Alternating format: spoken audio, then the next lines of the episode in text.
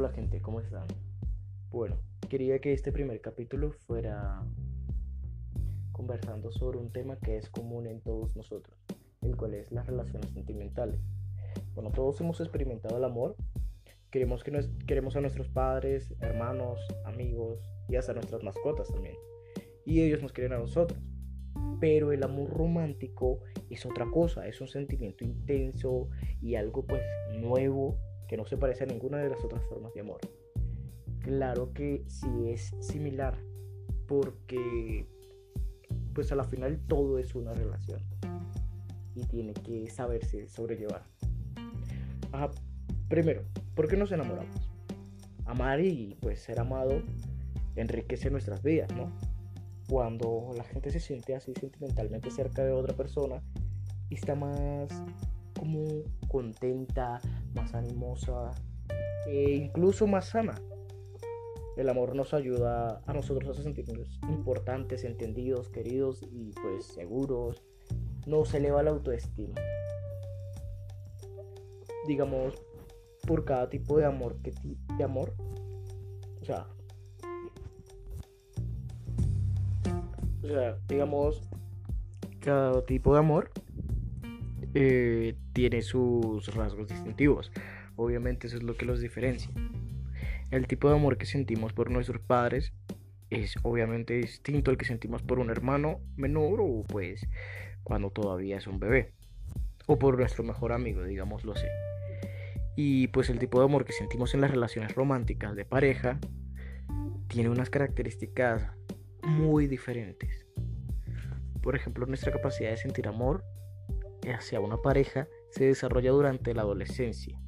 Los adolescentes en todo el mundo experimentan sentimientos de atracción, sobre todo apasionados. Incluso en las culturas donde no está permitido expresar públicamente ese tipo de sentimientos, siguen estando allí Desarrollar sentimientos románticos y sentirse atraído por otras personas forma parte del proceso natural de crecimiento. Estos nuevos sentimientos pueden ser excitantes, emocionantes o incluso crea cierta confusión al principio.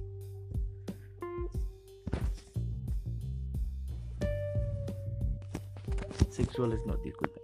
Sentimentales.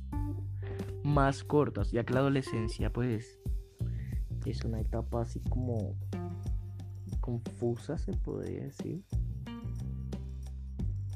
Bueno, es una etapa en que se buscan instintivamente muchas experiencias diferentes y se prueban muchas cosas diferentes.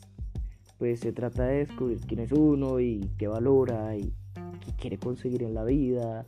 Es algo donde no se sabe exactamente qué es lo que se quiere en el ámbito en el que se está. O en ningún ámbito, para serle sincero. Pues otro motivo que se, de que se tiende a tener en relaciones más cortas durante, digamos, la adolescencia o posadolescencia, eh, es porque las cosas que deseamos obtener en una relación romántica cambian a medida que vamos creciendo y madurando con esa persona. Pues en plena adolescencia, sobre todo en los chicos, las relaciones se basan principalmente en la atracción física, aunque no solo en los chicos, también en las chicas, ya que pues hemos visto que también hay, hay tanto esos tipos de chicos como esas tipos de chicas, esos tipos, esos tipos de chicas. Y pues hay variados. Entonces, digamos, si es principalmente física, en torno a los, digamos, en torno a los 20 años, se valoran más las cualidades internas de la persona. En cambio, los adolescentes consideran la intimidad como el ingrediente más importante del amor, aunque tampoco tiene ningún inconveniente echarse un novio o una novia que sea bonito, bonita. Y pues digamos durante esa etapa las relaciones sentimentales se establecen sobre todo para pasárselo bien. Salir con alguien que pueda parecer una perfecta oportunidad de ir a sitios y hacer cosas divertidas. Salir con alguien también puede ser una forma de encajar en un grupo de amigos. Si todos tus amigos salen con alguien, es posible que te sientas presionado a echarte novio o novia. digamos, para, las personas, para algunas personas salir con alguien es una cuestión de estatus. Puede parecer como otra versión de las camarillas, pero la presión de salir con la persona adecuada en el grupo adecuado para hacer del hecho de salir con alguien mucho menos divertido de lo que debería ser. Y tiene muy poco que ver con el amor, la verdad. Sin embargo, a finales de la adolescencia, pues ya las relaciones amorosas no se establecen tanto para atender a alguien con quien salir y pasárselo bien o para encajar en un grupo. La intimidad, el hecho de compartir algo con otra persona, la confianza, adquieren más importancia tanto para los chicos como para las chicas en torno a los 20 años en adelante. La mayoría de los chicos y las chicas valoran el apoyo, la intimidad, comunicación, aparte de la pasión, aunque no todos. Por eso hay, hay tanto desencaje en ciertas relaciones, ya que una persona madura antes que otra y empieza a valorar unas cosas que la otra todavía no está valorando. Entonces, digamos, cuando se empieza a pensar en encontrar a alguien con quien comprometerse a largo plazo, un amor duradero, ahí es donde viene el problema. Porque no hay algo que mida la madurez de una persona o, la etapa en la que está. ¿Y qué es lo que define una buena relación? Cuando la gente experimenta el enamoramiento, este suele empezar como, digamos, una atracción o el deseo sexual puede formar parte de esa atracción. En esta etapa, digamos, uno puede soñar como despierto, o sea, como salir con un nuevo novio, una nueva novia y hacerse ilusión. Y se pueden escribir, digamos, escribir cuando se empieza a escribir todos los días y estar ahí, dale y dale y dale, o sea, es una intensidad grande, algo fuerte entonces, esta persona se hace especial porque se empieza a pensar en esa persona, se empieza a escuchar, digamos, determinada canción que esa persona escucha, se empieza a adoptar ciertas cualidades de esa persona y eso aumenta el estado de enamoramiento, se podría decir. Bueno, seguro que se siente como si fuera amor, pero todavía no lo es.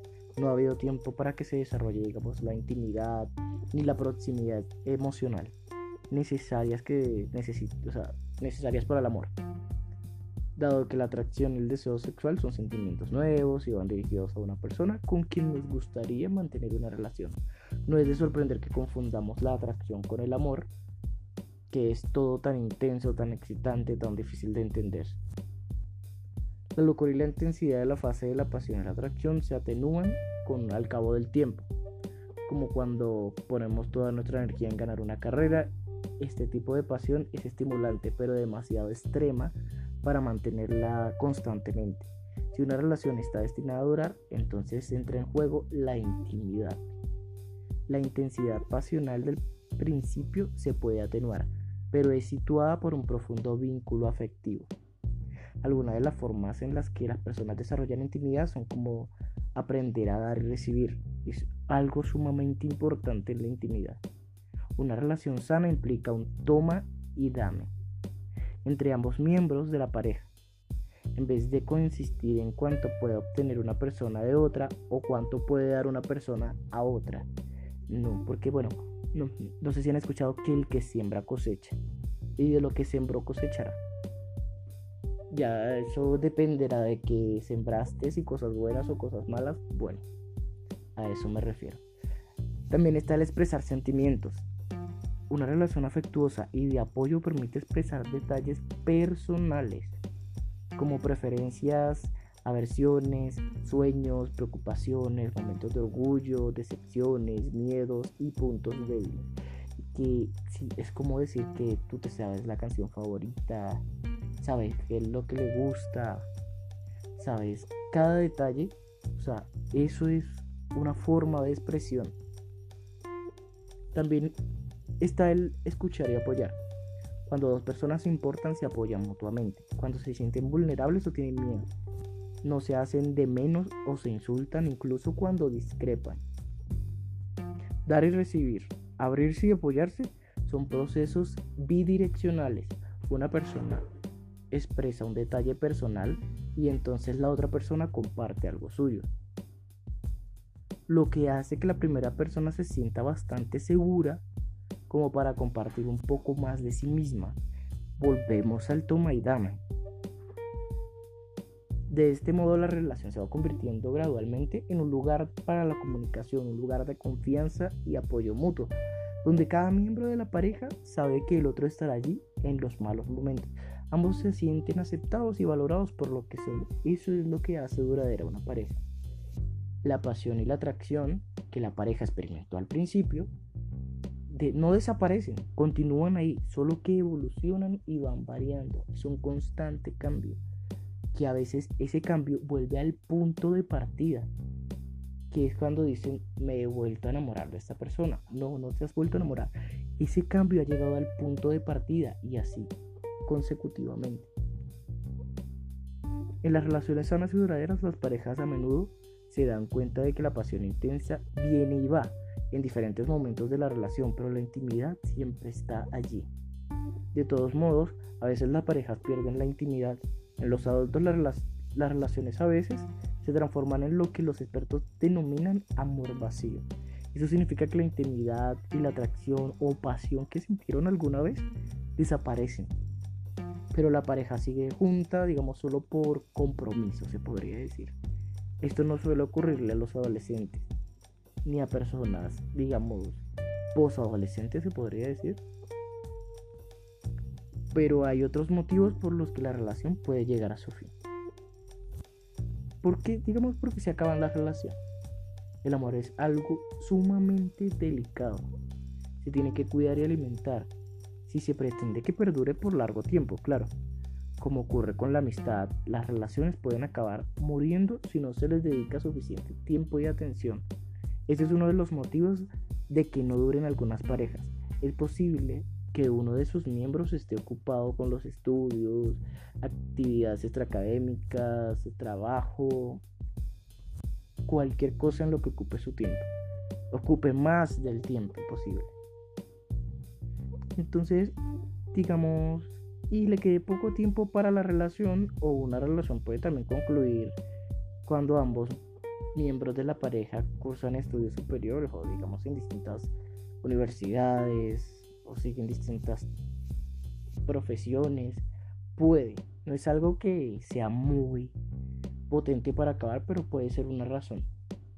En algunas parejas, digamos, la relación puede concluir cuando las cosas que eran importantes para ambos van cambiando a medida de que ambos van madurando.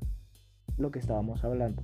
O tal vez cada persona espere cosas diferentes de la relación. Digamos, tú esperabas algo de esa persona y esa persona esperaba algo de ti, pero ninguno a la final se dio lo que, lo que el otro quería. a veces los dos miembros de la pareja se dan cuenta de que la relación ha llegado a su fin, pero otras veces esto es algo que solo siente una persona. Tal vez la otra ni siquiera se ha dado cuenta de lo que está pasando. Bueno, si dado caso esto pasa a seguir adelante, o sea, al final de una relación amorosa puede ser dolorosa para cualquiera a veces más para una que para otra. Suele ser en la mayoría del caso así. Pero si se trata de tu primer amor y la relación acaba antes de lo que tú habías querido, la sensación de pérdida puede permanecer insoportablemente ahí un buen tiempo, al igual que la pasión del principio, o sea, es una magnitud semejante. La novedad y la crudeza de la pérdida del amor puede ser muy intensa y devastadoras. Por eso, por eso le llaman tener, o sea, se le llama como, se le llama eso tener el corazón roto, por así decirlo, o que se le parte el alma, cosas así. Cuando una relación amorosa llega a su fin, la gente necesita apoyo, claramente. Perder pues un primer amor o un amor muy intenso no es algo que para lo que cualquiera está preparado. Creo que nadie está preparado para perder un amor. En realidad no. Creo que pega de diferentes magnitudes, pero a la final siempre pega. Bueno, puede ayudar mucho el apoyo de los amigos en ese caso. Y de la familia. Claro que uno a veces prefiere encerrarse y no decir absolutamente nada, hacerse el fuerte y ya. Pero está bien, pero también está mal a la vez. Bueno, lamentablemente demasiada gente pues espera que uno supere sus rupturas amorosas y se sobrepongan así, rapidito.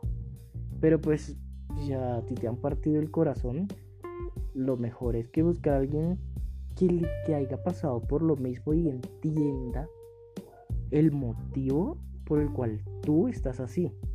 O sea, que de verdad lo estás pasando re mal. Cuando uno está desolado tras la ruptura amorosa, resulta difícil creer que algún día se pueda llegar a encontrar, o sea, encontrar una salida, encontrarse mejor. Pero esos sentimientos se van perdiendo la intensidad igualmente que se perdió la intensidad en el amor para la otra persona. A la larga, claro. Uno se va recuperando y va siguiendo adelante, iniciando nuevas relaciones, teniendo nuevas experiencias. Claro está que lo más aconsejable es siempre girar la fecha, la flecha hacia uno mismo. Bueno, en las relaciones independientemente de que duren dos semanas, dos meses, dos años, toda una vida, son oportunidades para experimentar el amor en multitud de niveles diferentes. Aprendemos tanto a amar como a ser amados. Las relaciones románticas nos ofrecen la oportunidad de descubrir nuestro propio yo al compartir cosas con otra persona. O sea, aprendemos cosas más de uno mismo estando con otra persona. O sea, cómo somos con otra persona, como si somos amables, si somos iracundos, cosas así. Aprendemos lo que nos gusta de nosotros mismos y lo que nos gustaría cambiar y las cualidades y valores que buscamos en una pareja. Las relaciones amorosas nos enseñan a respetarnos a nosotros mismos y a respetar a los demás, claro está.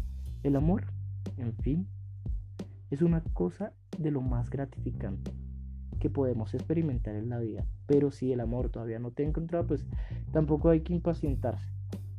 Tienes mucho tiempo merece la pena esperar la persona adecuada.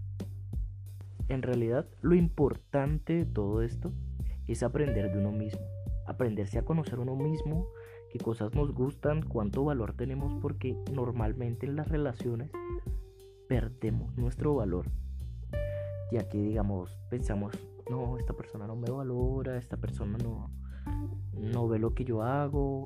Y entonces nosotros mismos empezamos a quitarnos el valor que tenemos. Es al contrario lo que tenemos que hacer. Darnos ese valor, primeramente a nosotros, para darle el valor de misma cantidad a la persona que tenemos al lado. Así esa persona va a ver. Porque si no notamos el valor, no vamos a hacer nada valioso. En realidad, así. Si nosotros mismos nos quitamos el valor, vamos a hacer cualquier cosa de lo más de lo peor, como cuando pues tú sabes que algo es muy barato porque pues es de mala calidad, bueno, así vamos a hacer de mala calidad porque nosotros mismos nos quitamos ese valor. En cambio, si nos damos el valor, la gente lo nota. Es algo increíble, pero sí, la gente lo empieza a notar. Empieza a notar que tú te estás dando ese valor y ven ese valor en ti y te ven como algo valioso. Entonces a lo que yo te invito es a empezar a darte ese valor empezar a hacer cosas que te den valor y así verás como la gente te lo empieza a dar sin que tú lo pidas. Y bueno, eh, espero que les haya gustado. Este fue el primer capítulo, como pueden ver obviamente. Y pues estuve, lo estuve preparando. Em, y el segundo tal vez hablemos sobre Digo tal vez porque no sé. No lo he preparado. No he pensado aún qué preparar.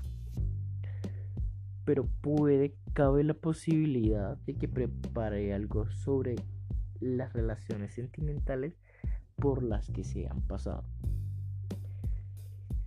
Bueno gente, esto es todo por hoy. Y